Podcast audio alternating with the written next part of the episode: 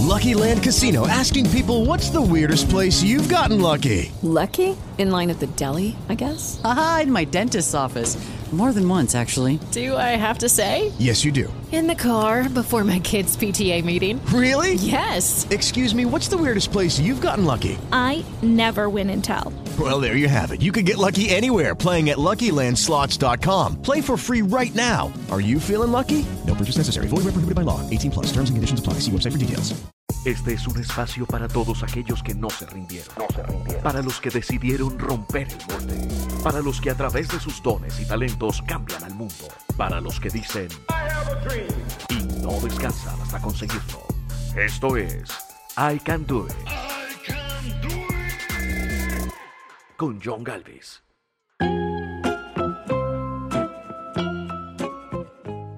Querida persona que me escucha, sepa que la risa puede salvarle la vida. Em, sí, así es y no es broma. Reírse le brinda beneficios como mejorar la toma de aire, estimular el corazón, alivia la carga mental, estimula los músculos y aumenta las endorfinas que libera su cerebro, además de reducir el estrés que es una de las causas que más enferma hoy en día. Anímese. Sí, usted. Trate de sonreír. Sí, ajá, con la boca. Eso, labios hacia arriba. Excelente. Siempre hay un motivo. O si no, busque uno. El día de hoy nos acompaña un reconocido comediante colombiano que a través de hacer reír ha logrado recorrer varios países, hace parte de Comedy Central y nos cuenta cómo es la vida de un comediante, además de cómo superó la depresión y la ansiedad, no precisamente haciendo reír. Bienvenidos al episodio número 21 de I Can Do It. Entonces, aquí estamos hoy en I Can Do It, hablando con alguien que lo vi por primera vez, pues hace muy poco comencé a ir a comediantes. Algún... No me, no me gustaba mucho como el tema, la verdad, tengo que ser sincero. ¿Por qué? Porque yo decía, estos manes, ¿a qué juegan? ¿Cómo así que a qué juegan? Pero usted lo presento. Bienvenidos a mi podcast, señoras y señores, donde entrevistamos gente que no le gustan los comediantes. Señores y señores, estoy con Jonathan el Gato. Un ¡Eh! comediante colombiano que nos va a contar, hermano, ¿usted cómo así que comediante? No, ¿cómo así que a usted no le gusta reírse? Hágame el favor. No, a mí me encanta reírme. Y- ah, no, y entonces ¿de qué se ríe? ¿Solo le gustan las cosquillas o qué? O sea, no, ¿cómo así? Los comediantes, los comediantes hacemos, hacemos reír no solo en el escenario, o sea, Andrés López, eh, el, como que el primero de los nuestros, ¿no? El primer hombre. Ese fue el primer hombre. de los primeros El hijo hombres. del hombre. Sí, el, el man decía que el show en vivo era el 1% de lo que uno hacía como comediante en su vida. Uno era guionista, uno era, o sea, de alguna manera, todo el que genera un contenido que lo haga reír, de un meme, que es como la estructura más básica de chiste audiovisual, Sí, audiovisual, oígame, de chiste visual, sí. para arriba es comediante. Que yo hago comedia stand-up, ya pues es diferente, pero entonces dígame por qué no, no le gustaban No, no, los no, digamos que yo venía como pensando que eso era lo mismo que ver Sábados Felices. ¿Quién te hizo tanto daño? Sábados No, no, no. felices, típica. Sí, sí, como que uno viene como con eso. Nunca había ido, nunca había... Y hace, ¿qué? ¿Ocho días más o menos? ¿15 días? 15 Fui días. a Boom, a la calle 85, a un show y me encantó. Me encantó, por eso estás acá. Gracias, gracias. Mi talento me ha llevado a lugares lejanos en la vida. No, en serio, ese día lo vi como presentador, no lo vi como, como comediante, pero creo que es más reto presentar que pararse cinco minutos en la tarima, ¿no? Eh, digamos que son labores totalmente diferentes. Eh, hostear un evento, ser presentador de un show es manejar la marioneta, ¿no? Es ser la mano que la mueve. Es sostener el show, básicamente si es el que tiene que mantener el público arriba, el que tiene que salir a respaldar si el comediante que presentó se cae. Es, es el que tiene que es el que tiene que estar de principio a fin con el público precisamente para que la gente pase un buen rato en el show. Claro, claro, pero venga, vamos jugando, hermano. Ah, lo invito, cierto. Lo invito, lo invito- lo invito a que mientras vamos respondiendo... La última vez que jugué esto fue con prendas y yo estaba borracho, oiga, No, no, no, este- esto este- aquí a palo seco, esto este aquí a palo seco caso. y con cámaras y con, hombre, ¿dónde están las mujeres? No, pues sí, porque no nos vamos a empelotar el uno al otro. Chin, oh, mire qué maravilla. La yenga, qué, qué bien, qué bien. Bueno, pero Pucha, veníamos bueno. hablando. Ese ¿La show- podemos ver? Sí, espere, espere que Sí, es claro, que tengo claro. el pulso así un poco alterado. Ya. Bueno, ese show, hábleme de ese show. Yo lo vi a usted y quiero preguntarle algo muy especial. Yo lo vi a usted como con muchas cosas de actuación. Yo vi que usted hizo una entrada clown, yo vi que usted hizo cosas diferentes, que no lo había visto. Digamos que cuando comencé, dije voy a traer este man al podcast. Yo me puse a investigar, me puse a ver muchos programas de podcast y yo no, eh, de, de comedia, perdón, y no vi nadie que hiciera como esas entradas como tan particulares. Y yo me puse a averiguar, dije, eso es de actuación, eso es de clown, eso es de alguien que ha estudiado. Como un comediante, Cállate, me sonrojas.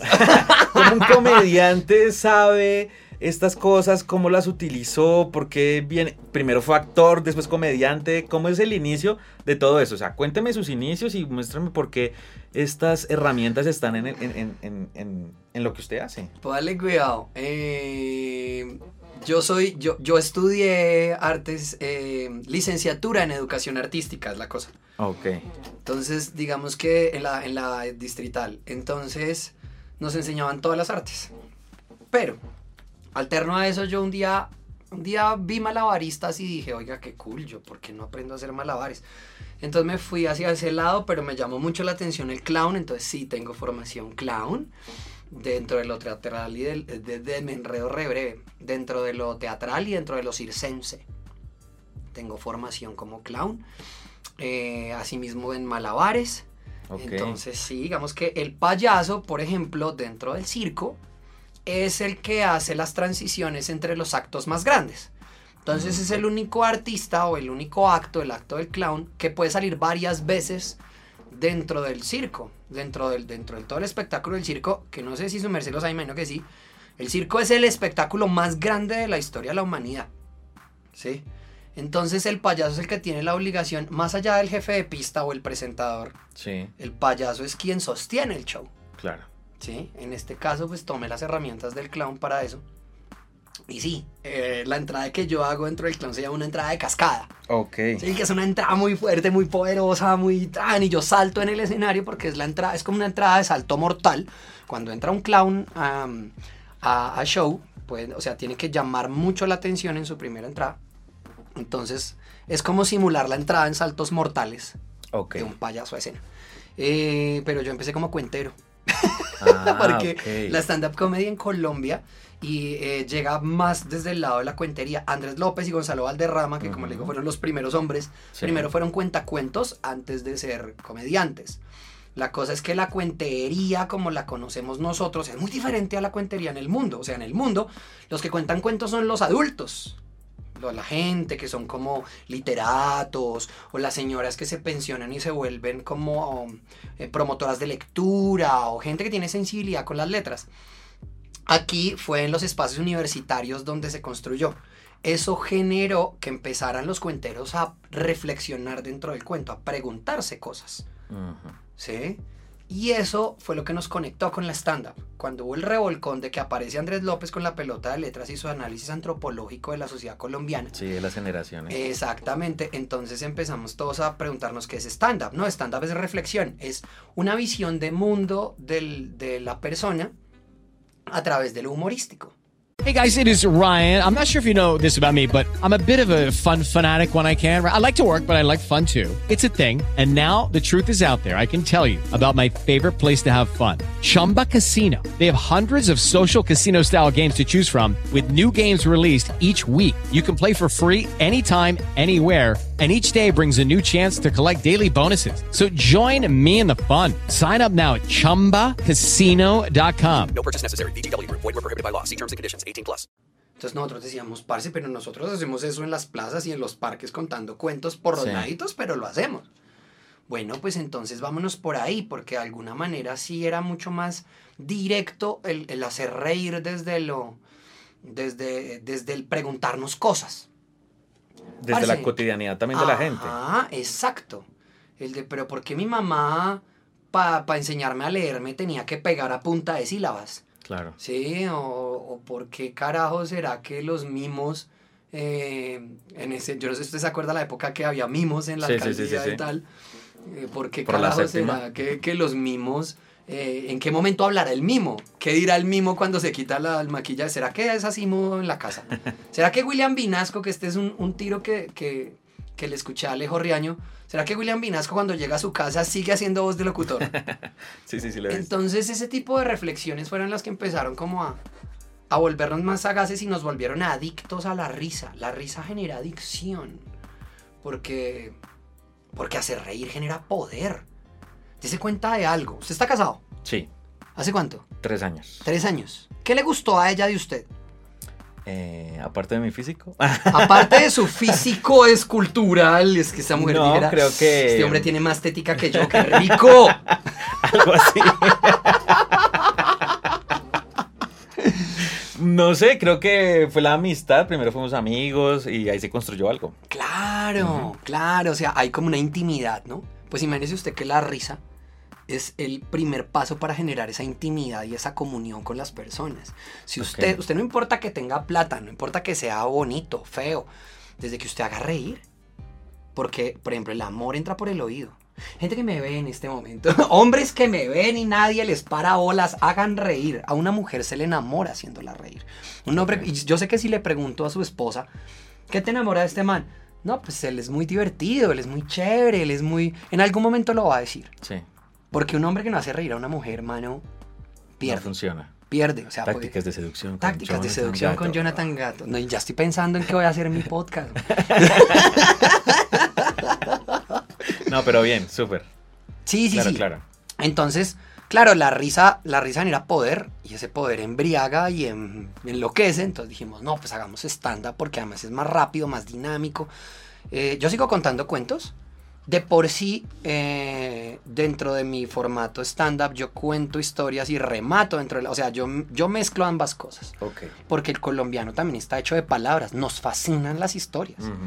Si su mamá llega ahorita y nos cuenta cómo le fue en el banco, no, imagínese lo, lo que me pasó. Esta frase es, esta frase es tan colombiana como el tinto mismo. Imagínese lo que me pasó. Y uno es, ¿qué le pasó? O sea, el chisme nos fascina. Entonces, contar historias también es algo que, más allá, ir más allá de la princesa, el sapo, sino contar lo que me pasó y verle el lado humorístico y analizar lo chistoso que puede llegar a ser y meterle técnica stand-upera gringa, pues es lo que ha hecho y lo que ha construido en la stand-up comedy colombiana como un estilo. Tremendo, hermano. Oiga, yo rescato algo muy importante y es que de pronto la imagen general de un comediante es manes ahí que se suben como...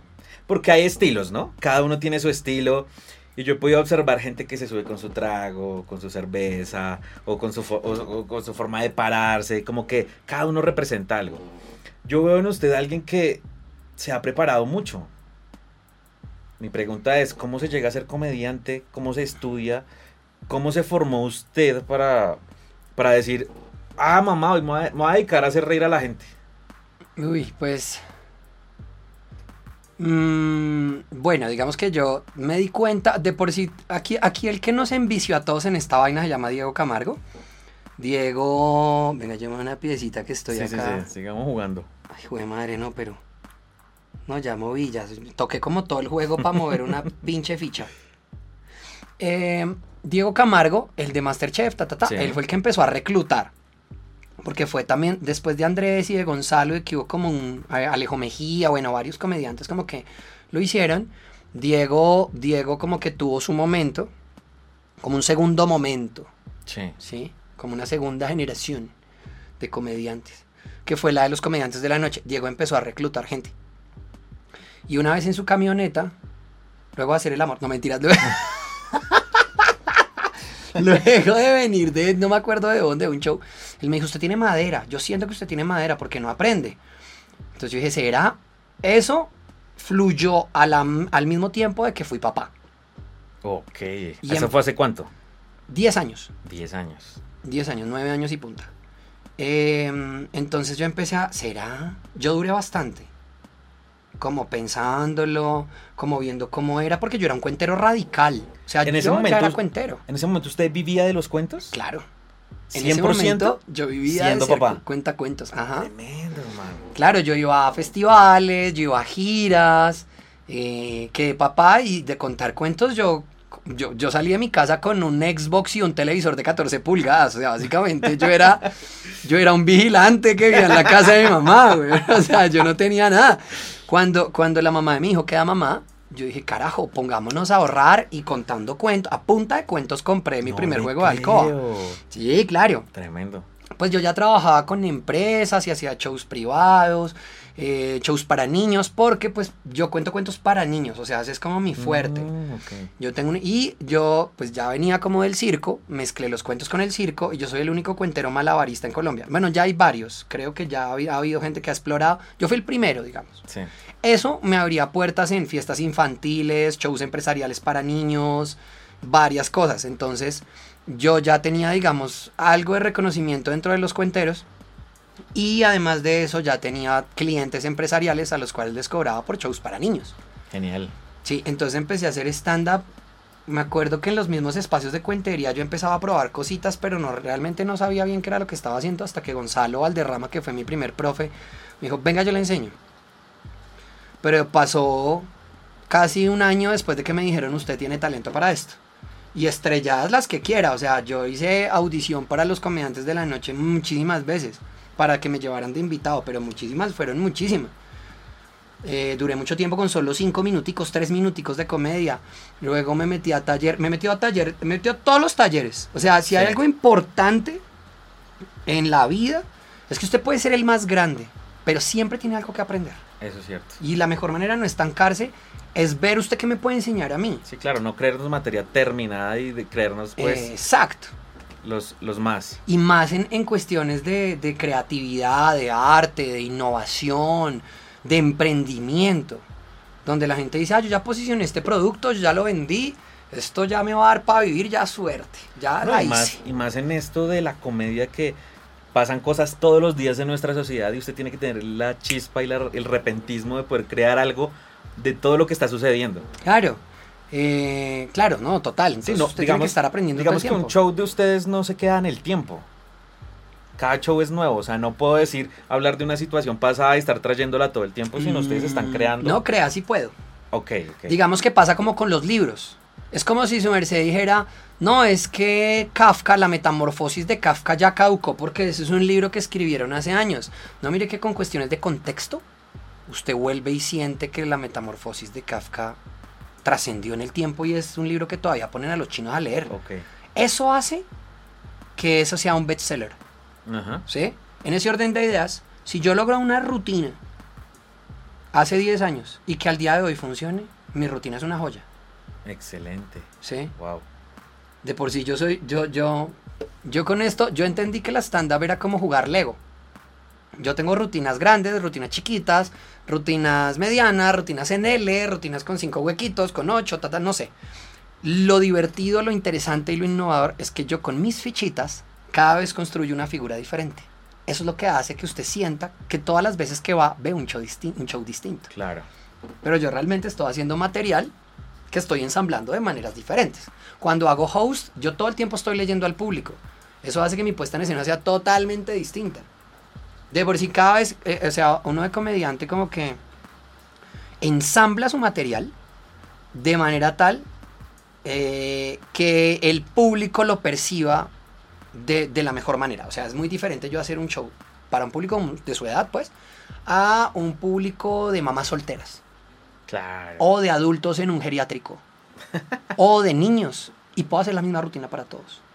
Por ejemplo, hablando de mamás, yo tengo una rutina muy sólida sobre bullying y mamás. ¿Cómo le pega uno a la mamá? Es súper clásico, súper mucha gente ya lo ha hecho, pero es una rutina que, que metiendo la- el orden necesario y la vaina necesaria puedo tirársela a quien sea. Claro. ¿Sí? Y es un caballo de batalla también.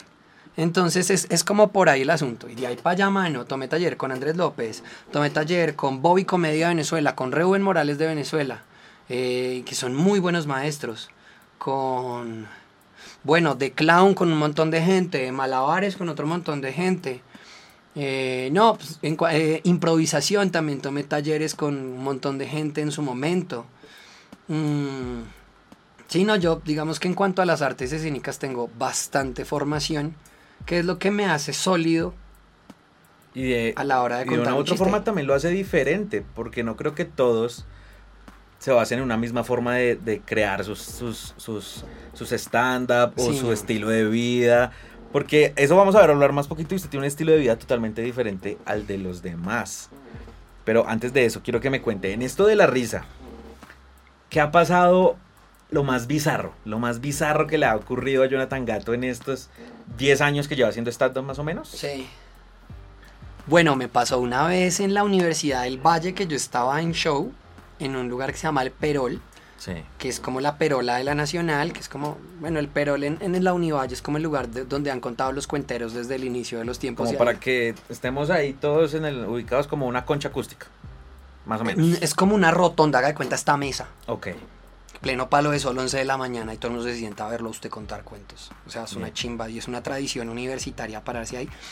Estaba yo haciendo stand-up ahí. Cuando de repente de un momento a otro suenan tres papas explosivas. ¡Pa, pa, pa! Compañero, que si nos podemos dirigir. Yo, ta, ta, ta. Y me, compañero, que si nos podemos dirigir hacia a su público un momento. Y yo, qué frío yo.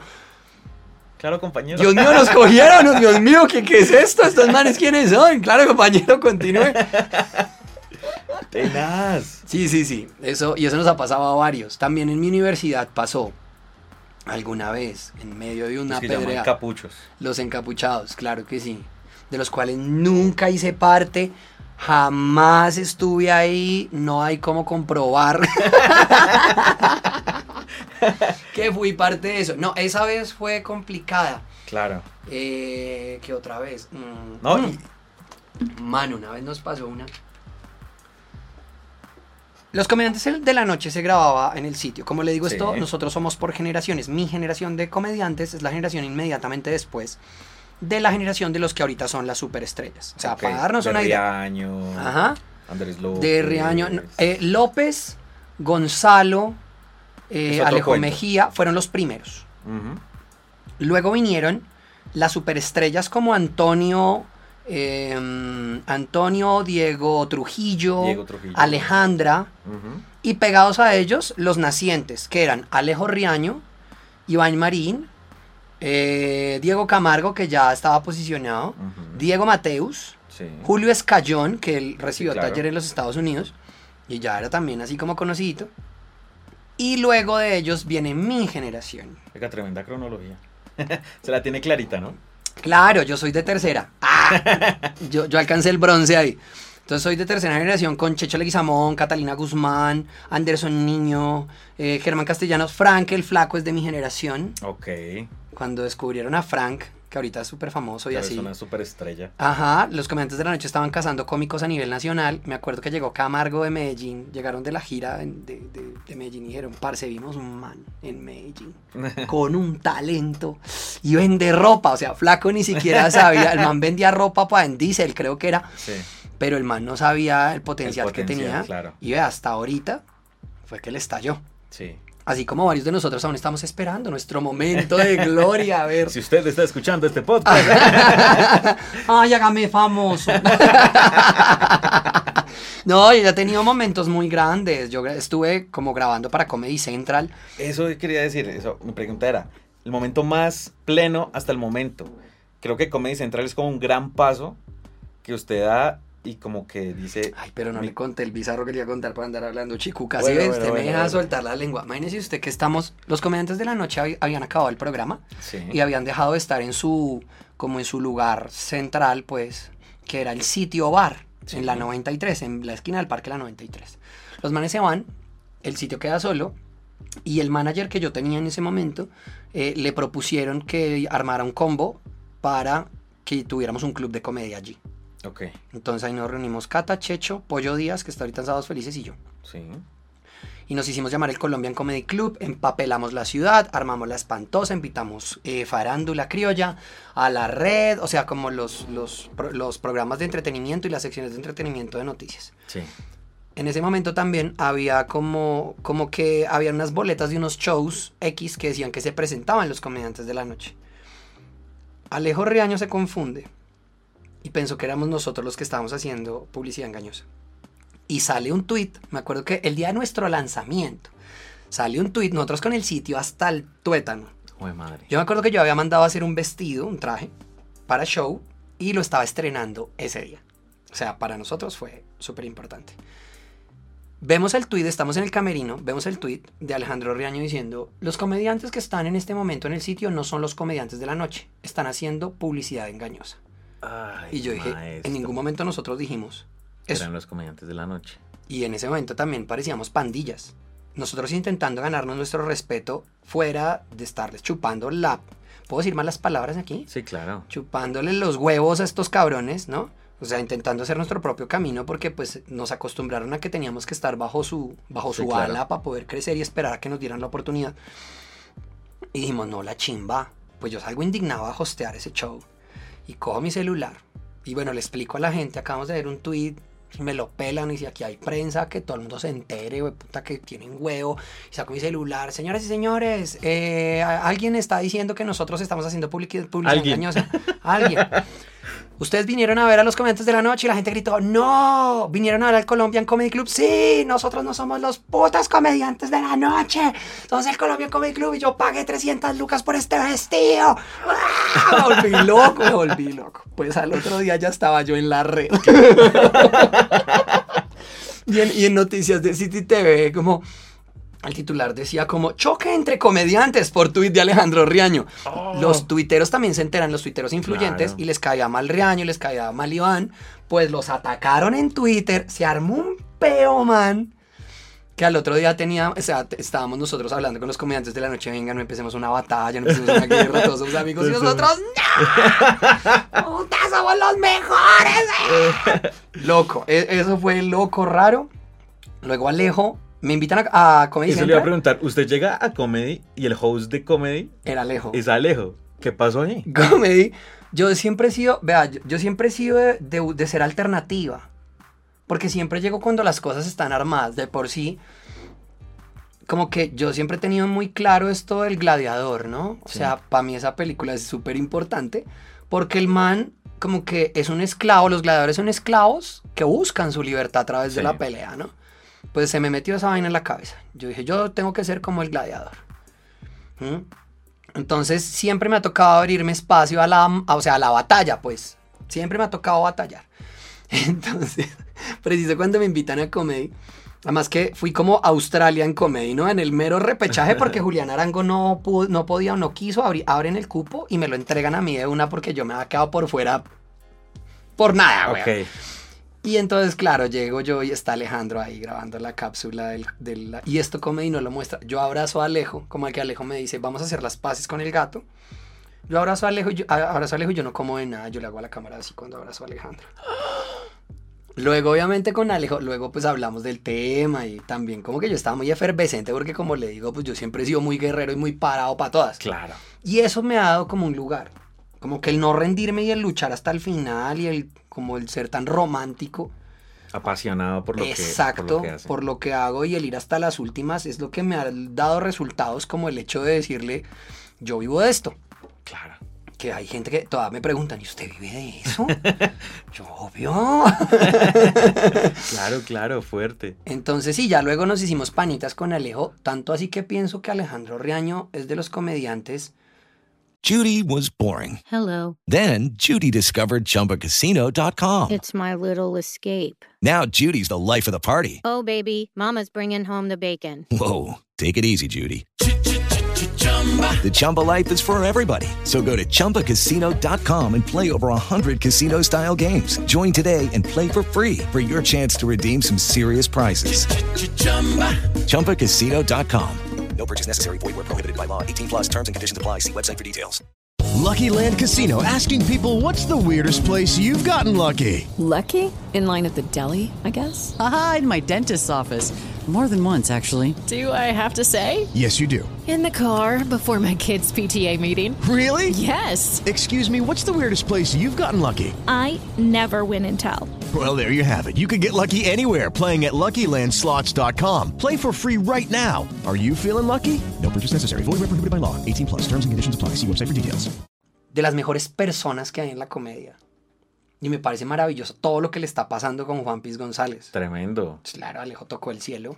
tocó el cielo y, y nos enseñó un camino también. Y lo que está haciendo es increíble, lo respeto, lo admiro y lo aprecio mucho. Alejo, si ves esto, te amo. Ojalá lo veas. Ojalá lo vea. Pero en ese momento fue Nea, Nea, Nea. Fuerte. Claro, claro que sí. Claro, tremendo, tremendo. Bueno, eso, eso, eso a mí me parece increíble, sobre todo desde el punto de vista que usted dice, ¿no? Como de, yo quiero vivir de esto, no estoy aquí por hobby, no vengo aquí a mostrarme unas cámaras, yo tengo un hijo, porque nadie conoce el detrás de cámaras, ¿no? Ajá. Y en ese detrás de cámaras yo quiero preguntarle dos cosas. Una, lo que, lo que le quería preguntar hace rato. Yo veo a cada comediante con su estilo, pero cuando yo lo vi a usted, yo me di cuenta que usted tenía, soy muy, o sea, no es que me haya quedado así mirándolo, pero yo vi y me di cuenta que usted era deportista por dos cosas. Una, su reloj. y dos, porque si no estoy mal, tenía marcas de ventosas en la espalda. Sí, señor. Ah, yo estaba, yo estaba en bola ese día entonces. No, yo estaba en las escaleras y usted estaba como dándome la espalda. Yo dije, vea, este loco es diferente. Perro, pere, pere. Usted, además de eso, es triatleta. Ajá. ¿Cómo es eso? Y yo lo dije ese día, creo que hice una rutina sobre el tema. Sí, sí, sí. Sí. Eso tiene otra historia. Eso tiene una historia un poco más no tan bonita. yo me hago triatleta porque yo soy ansioso. Ok. Sí, y depresivo. Y después de mucho medicamento psiquiátrico y cosas muy densas, eh, el psicólogo en medio de un ataque de ansiedad me dijo, ¿sabe qué? Salga y corra. Y particularmente a, a las dos calles de mi casa había una pista. Una pista en un parque, en el parque de Ciudad Montes. Sí.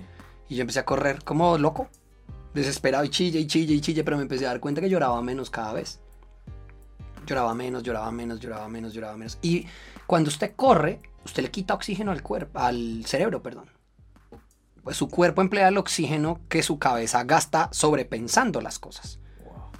Entonces, terminaba, o sea, había momentos en los que podía quedar totalmente en blanco mientras corría. Usted va tan mamado que usted no piensa en, en, si su mujer lo va a dejar, o en si la plata le va a alcanzar, o en si usted va a ser suficiente para sí mismo, o si está contento con su cuerpo, con lo que sea que le genere ansiedad. Usted está mamado. Usted necesita llegar. Y eso también me ayuda a dormir, porque pues yo no dormía nada. O sea, en serio, eso fue para mi, último, mi última grabación de comedy, me acuerdo. Cuando yo empecé a correr, yo estaba muy mal de la cabeza. No dormía tal, que fue para la grabación en la que tengo tutú. No dormía y no comía y, y- y me daban ataques de ansiedad muy duros. Entonces empecé a correr y me di cuenta que era bueno corriendo. Y entonces en algún momento fue así como, como, ¿y por qué no intentamos algo más perro todavía? Sí, pues porque yo no sabía montar en bici y no sabía nadar. Claro. Entonces me acuerdo que yo veía a los triatletas como, "Oh", ¿no? Oh, que para ser Iron Man. Sí, claro, son seres de otro planeta. Ajá, entonces yo dije, ¿y si yo lo intento? Pues intentemos hacer un Ironman. Aquí hay un- una carrera que se llama Ironman, que es como, como una carrera muy densa. Es como, como la carrera más larga que hay en Colombia de triatlón. Me preparé todo 2019 para el tema. Y lo logré. Y ahora soy triatleta. O sea, ya me doy cuenta que puedo montar, que puedo correr, que puedo nadar, aunque la nada me parece terrorífica. Todavía me da duro eso de que usted lo boten así a mar abierto y hágale mío. o en un lago así en Paipa o en Tominé, en frío, una todo. represa, bótese bo. Pero usted llega a lograr unos momentos de comunión consigo mismo cuando hace este tipo de deportes solo, cuando nada, cuando corre, cuando monta bicicleta, que generan que usted tenga cierta paz consigo mismo. Entonces es por eso que, que- que le cogí mucho amor al, al tri. Y usted se encuentra, o sea, ninguno de nosotros está compitiendo para ganar. Pues no para ganarle a otro. La competencia es. Es con uno mismo, es decir, es o sea, pararse en la meta, voltear a mirar y decir, perro, yo hice eso. Wow. O sea, soy capaz de hacer eso. Y así como, si usted logra llevar su cuerpo a un voltaje de ese nivel, su cabeza de una vez dice, usted es capaz de salir de la quiebra. Usted es capaz de levantarse una pelada bonita, más bonita que la última que lo dejó tirado, por feo. Usted es capaz de crear una empresa. Usted es capaz de lo que sea, amigo. Confíe en usted. Mírese al espejo y dígase a sí mismo, puedo. Suena muy autoayuda chimba, a meme de autoayuda chimbo. Sí. Pero cuando uno cumple 30, ese tipo de memes empiezan a tener poder. Y uno se mira al espejo y dice, perro, sí puedo. O sea, yo no tengo realmente fisionomía de triatleta porque el, el atleta tiene espalda de nadador, eh, piernas de ciclista, brazos de corredor. Yo solo tengo cuerpito de corredor. Yo tengo cuerpito para que no me atraquen, man. Entonces, sí, cuando usted logra ese tipo de cosas, usted dice, tengo el mundo en las manos, puedo lograr lo que sea, entonces puedo soñar más grande. Wow, tremendas palabras. Ay, gracias. Después de tremendo silencio. Sí, sí, ya se pone tenso. Entonces, Sale- o digo un chiste o nos besamos. ¡Ah! No, pues usted tiene mucha Apagamos barba. Mentira, usted tiene mujer, hágame el favor, no le sea infiel a su No mujer le con enseñe eso a su hijo. Qué horror. Y entonces, después de esto, se va la, se va la ansiedad, se van la No, la medicación. sigue ahí, güey. O sea, la ansiedad todo el tiempo está como... Claro. Es como ese monstruo, ese demonio con el que peleas todo el tiempo. El monstruo Que la todos cama. tenemos algo así. Ujú. Cuando usted sale a correr y ya dice puedo. ¿Sí? Y también como que... Más bien si se fue la medicación, porque eso lo pone uno mal. O sea, Claro. yo, yo cuando tomaba medicamento el otro día estaba con los niños de Con ánimo de ofender y estaban hablando de adicciones. Yo le di todos, ay, que sí, que el éxtasis, y que la marihuana, y que yo, y cuando probamos el tusi, y yo, a ninguno de ustedes ha tomado psiquiátricos, perro. y todos como, ok. Claro, tremendo. Es algo como muy lo que eh, hace poco estaba leyendo lo que le pasó a Adele, que ella, después de sus problemas románticos, Ajá. de verse mal, de que la voz eh, se le quebró en la última gira, dijo, el gimnasio era el único sitio donde yo me sentía yo, me sentía libre. Se fue la depresión, se fue la ansiedad. Y como que ahora salió como una ave fénix preciosa. La vi en la revista. Vogue con una tremenda Qué rico, canción. Qué rico Adele. Sí. ¿Se imagina el, el exnovio de Adele en este momento diciendo, la cagué, No, perro? un idiota. Dios, soy una hueva. Claro. Total. Claro, no, no, no, total. El ejercicio logra eso. Porque esa es la otra. Mucha gente dice, no, yo soy depresivo, pero la stand-up me, me ayuda a liberar mis demonios. Sí. Pero yo decía, no, carajo, este es mi trabajo. No, no puedo liberarme. O sea, sí. no la puedo hacer esa doble libera. catarsis. Exacto. Yo necesito. Y yo, precisamente también al ser tan ansioso y, y estar en el escenario, necesitaba un estímulo muchísimo más fuerte. Y una terapia de choque muchísimo más. Claro. Por eso necesito, carajo, irme a correr. Hace ocho días corrí una maratón. Fueron 42 kilómetros de comer mugre en la 80, porque además no corrí una maratón oficial, sino virtual. Ok. Y yo decía, parce, ¿será que sí puedo hacer eso? O sea, 42 kilómetros corriendo. Y yo decía, carajo, te- tengo que poder, tengo que poder hacerlo. Y se hizo. Y así mismo, así, así mismo como, como que ya hice eso, entonces quiero otra cosa más, y otra cosa más, y otra cosa más. Y como le digo, también a veces uno se siente estancado en su trabajo, entonces ya cuando hace ese tipo de cosas, ya como que con el cuerpo des- descansado y con todas las, endor- las eh, endorfinas, es que se llaman. Sí, con todas estas hormonas que el cuerpo segrega que le generan a usted bienestar, usted puede pensar y decir, "Ah, Dios mío, ya tengo una idea que puede funcionar para mejorar mi vida laboral. O de pronto yo no estaba tan mamado con mi mujer, yo lo que necesitaba era canalizar un poco de frustraciones personales. Marica, realmente cuando cruzo una meta o hago deporte o hago este tipo de cosas, siento que la quiero conmigo y decirle que la amo y que Wow. y que puedo estar con ella o mis hijos que me vuelven loco. Pucha, cuando cruzo una meta de una carrera es lo primero que quiero abrazar cuando lo logro. Sin mencionar que, bueno, ese visaje con los hijos es una vuelta fuerte, Fuerte. fuerte, fuerte. O sea, todo el mundo me dice, bueno, y una de tus motivaciones más fuertes, ¿cuál es? Y yo, el demostrarle a ese pelado que lo que se proponga lo logra y que no nos rendimos.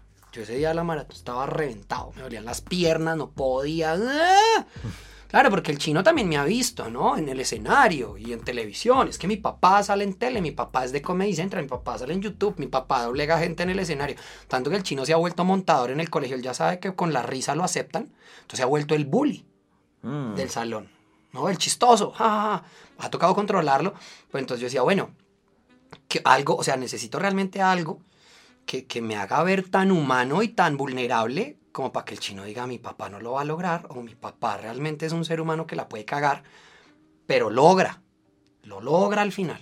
Y era lo que decía. Y él, en varias carreras en las que se ha podido, él corre los últimos kilómetros, el último bonito. kilómetro, los últimos metros conmigo. Tremendo. Y el man sabe y mira y tan y wow, lo logramos, papá. Sí. Claro, es- hacerlo parte. Oiga, todo esto es muy interesante, ¿no? Lo de exorcizar esos demonios, esa maleta que todos llevamos. Qué cosa que usted también lleva a la tarima, porque usted, pues no quiero comparar acá con los religiosos, pero usted de otra forma, lo que usted hace en tarima es sacar esos demonios, alejar a la gente de su realidad, de que no hay plata, de que están tristes, de que están despechados, sacarlos de ahí y de que todos estén sentados mirándolo, usted llevarlos a otro plano con la risa. Claro, para mí un show de stand-up es un, es un, eh, es, es un culto en el cual yo voy a exorcizar sus diablos, sus demonios, los voy a sacar y los voy a convertir en risa para que usted se dé cuenta que no son tan heavy cuando usted se ríe de sus propios problemas, que es la magia de por sí de la stand-up. Alguien, alguien sin problemas no podría hacer stand-up. Total. No podría. O sea, Sería aburridísimo. Sería hartísimo. No, es que yo qué, con qué hago reír. O sea, si es que yo me estoy desnudando, la stand-up comedy es un ejercicio de desnudez. Para que usted se sienta identificado conmigo, yo me tengo que sincerar y desnudar frente a usted para que usted diga, sí me pasa lo mismo. Ah, entonces sí puedo. Tremendo. Y eso me pareció muy bonito el día que yo lo vi, que usted le dijo eso a la gente, como que aquí estamos, usted no sabe si yo tengo hambre, si almorcé, si voy bien en mi casa, cómo están en los míos, pero yo estoy aquí parado haciendo de todo para que usted olvide lo que le está pasando por un segundo y se ría. Ajá, para que la gente da los problemas. La, la risa hace eso, como que hace que los problemas sean más chiquitos. Como le digo, si yo me puedo reír de un problema, el problema no es tan grave. Y parece, el ser humano tiene el poder de reírse. Es lo que realmente llaman humor negro, ¿no? Reírse hasta de la muerte.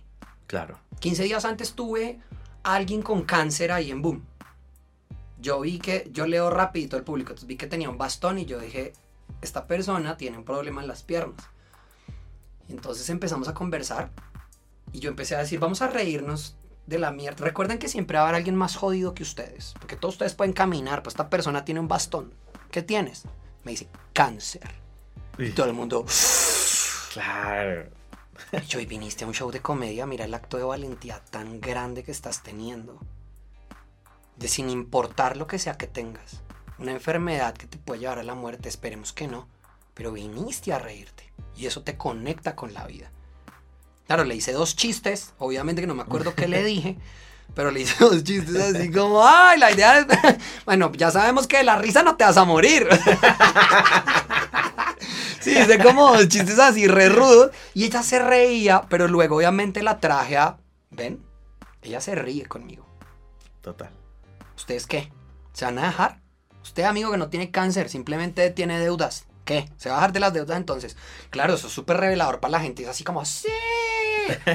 Básicamente, soy un pastor, hermano. Soy un pa- Pastor de la risa. pastor de la risa, Una reseña. Solo entréguenme su dinero. Ah, yo sí lo digo de frente. Yo no sé si ese día hice esa dinámica en la que hago que la gente levante las manos.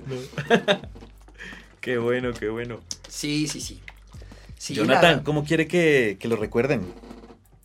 Uy, mire que yo en un momento, cuando vi Troya, y, y en- en- Muy de películas así de época, ¿no? a mí me fascinan las películas épicas. Pues cuando escuché la historia de Aquiles, eh, y cuando leí sobre Aquiles, el man decía que lo importante era mantenerse eterno. O sea, yo en un momento decía, yo no necesito que nadie me recuerde, yo no quiero hacer mella en el corazón de nadie. Yo realmente vine aquí, tenía como una manera muy hedonista de ver el mundo. Yo vine a pasarla bien y a disfrutar del mundo y ya, a mí nadie me recuerde porque yo no tengo nada que enseñarle a la gente. Pero luego de, de que Aquiles, o sea, como que peleaba con Aquiles por eso, ¿no? Porque el man Ujú. decía que quería llegar a la eternidad y ser Sí. el guerrero más fuerte de, de- de todos. Yo decía, si es lindo que lo recuerden a uno, si es lindo hacerse eterno en las mentes de las personas. Eh, yo quiero que me recuerde de pronto la gente que se ríe conmigo, precisamente por eso, porque yo lo saqué de un mal momento, porque yo le ayudé, porque gracias a lo que le dije, se dio cuenta que, que no era tan grave o que había un mundo mejor más allá de sus jodidas narices. Y que eso le cambió un poco la vida. Qué bonito. Así como usted cambiándole la vida ahora que me contaba, cambiándole la vida a alguien con una frase. con una historia, con un episodio de un podcast. Uno no llega a saber en serio lo mucho que puede hacer hablando con las personas. No, y tenga la seguridad que este podcast va a llegar a mucha gente con esa misma misión. Qué lindo sería. Si alguien me va a recordar, que me recuerde por eso. ¿Sí? Que un día diga, una vez escuché un pendejo, no me acuerdo de su nombre, pero un pendejo que me hizo reír y me cambió la vida con eso. Bueno, Jonathan, muchísimas gracias, mi hermano, por haber estado aquí, por haber contado esta historia, que yo sé que mucha gente va a ser tocada, va a ser transformada por este mensaje. Así que todo el que nos escuchó, que vio este episodio por YouTube, o lo escuchó por Spotify, o lo vio por TikTok, eh, escríbanos ¿qué, qué piensan de la historia de este hombre, qué les dejó. Y, y nada, ¿cómo lo, ¿cómo lo encuentra la gente, Jonathan? Qué rico, qué rico que, que la gente sea tocada por este podcast. Si usted se toca escuchando este podcast, amigo, amiga, yo. Nos manda qué, foto. Qué sensual. qué- Nos manda foto. Me, me videollama y yo. no, mentira, no, no. No, qué chévere que uno llegue a tocar a las personas. Pues a través de sus palabras. Bueno, tocarlos también. Bueno, a las chicas. yo, yo, yo siempre hago comentarios un poco gays, pero yo no homosexual, porque mucha gente empieza. Ah, es que el gato es como gay. No, amigos, no, no, ejerzo, ejerzo. Ejerzo, ejerzo. Pero amigos, si usted se toca oyéndome, pues usted puede hacer lo que quiera con el podcast también. O sea, que ché- ché- chévere uno poder inspirar la- el erotismo en las personas con una historia de depresión. O sea, Esto se fue usted lado. que estar muy enfermo. Póngale cuidado. Eh, me encuentran en Instagram, que es mi red social más fuerte, como gato de risa. ¿Sí? Gato de risa. Entonces, búsqueme como gato de risa. Estoy en todos lados como gato de risa. Eh, en construcción, estamos en reconstrucción de redes, precisamente intentando entender TikTok, ¿no? Usted se mueve por TikTok. Eh, estamos empezando con el podcast en TikTok. Eso es una red social. ¿Y ahí cómo hace? Es que es, que es demasiada información. Yo soy adicto, parce. Mucha información. Es que y de todo tipo, ¿no? TikTok es cocaína. Total. O sea, todo, yo me río, yo puedo pasar horas, horas, scrolleando. Ay, Dios mío, yo creo que va a ir al psicólogo. Esto es una adicción. pero no, gato de risa en todas. En TikTok también estoy, pero estoy arrancando también, estoy de a poquitos, entendiendo el formato. Que es que uno ya está con barba, pelos en el Le dice a pecho. su hijo. Sí, no, Martín es feliz en esa vaina, pero, pero, pero pues, ¿cómo hace usted contenido que realmente atrape a una audiencia? Claro, claro. Creo que ahora es dar eso. Eh, contenido de valor, de información, algo que en su caso puede sacar a la gente de la rutina con rutinas súper cortas, no sé. Mm, Pero produzca, oye. oye, hice un chiste pendejo de, de- Un chiste pendejo de, de- Un micrófono de estos. Esta chica, la de Gambito de Dama. Sí, la. Ania, no sé qué cosa, cantando así en el micrófono. Yo me imaginaba, yo, ¿y quién será micrófono para tenerle cerquita la lengua? Ah, oh, y grabé un TikTok estúpido donde pongo mi cara así en el micrófono. Bueno, ya en saben, ahí lo consiguen. Gato de risa en todas las redes sociales, empresas que lo quieran contratar. Ya saben, es uno de los mejores humoristas que hace humor para corporativos. Ay, sí, sí, venga, yo, yo hago, yo soy de los pocos en Colombia que hacemos eh, shows corporativos enviando mensaje.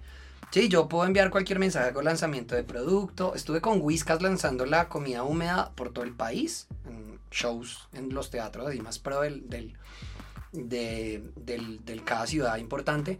Pero asimismo, como hacemos lanzamientos y comunicaciones internas, también he hecho shows para entregar mensajes como, como importantes dentro del clima laboral, ¿no? Por ejemplo, eh, como, como, como recordarle a la gente el código de vestimenta, ¿no? De que las secretarias no se vayan como unas zungas a, tra- a trabajar y los diseñadores no se vayan pues como, como, como si fueran parte de una secta satánica. es que ATH me contrató para eso. ATH, bueno, los que me ven, ven dentro del show, Oiga tú podrías.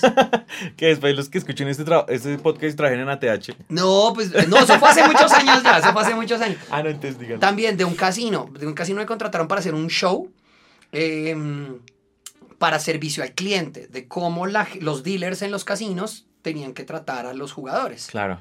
Entonces me pusieron de jugador incógnito para poder crear ese show. Ya luego, claro, cuando me ven dentro del show, dijeron, ay, este era el man que atendimos ayer, que lo atendimos bien, que lo atendimos mal. Entonces sí, hacemos material de stand-up comedy para ese tipo de cosas. Ese es como mi expertise. Excelente, ya saben, todo el que escuche este, este podcast. Ay, contráteme, por favor. Por favor, la Navidad del Niño. Dios mío, tengo una vida muy Kardashian, contráteme, que soy muy costoso. Esto fue I Can Do It con Gato de Risa desde Day Studios en Bogotá. Nos vemos en el próximo episodio. I can do it.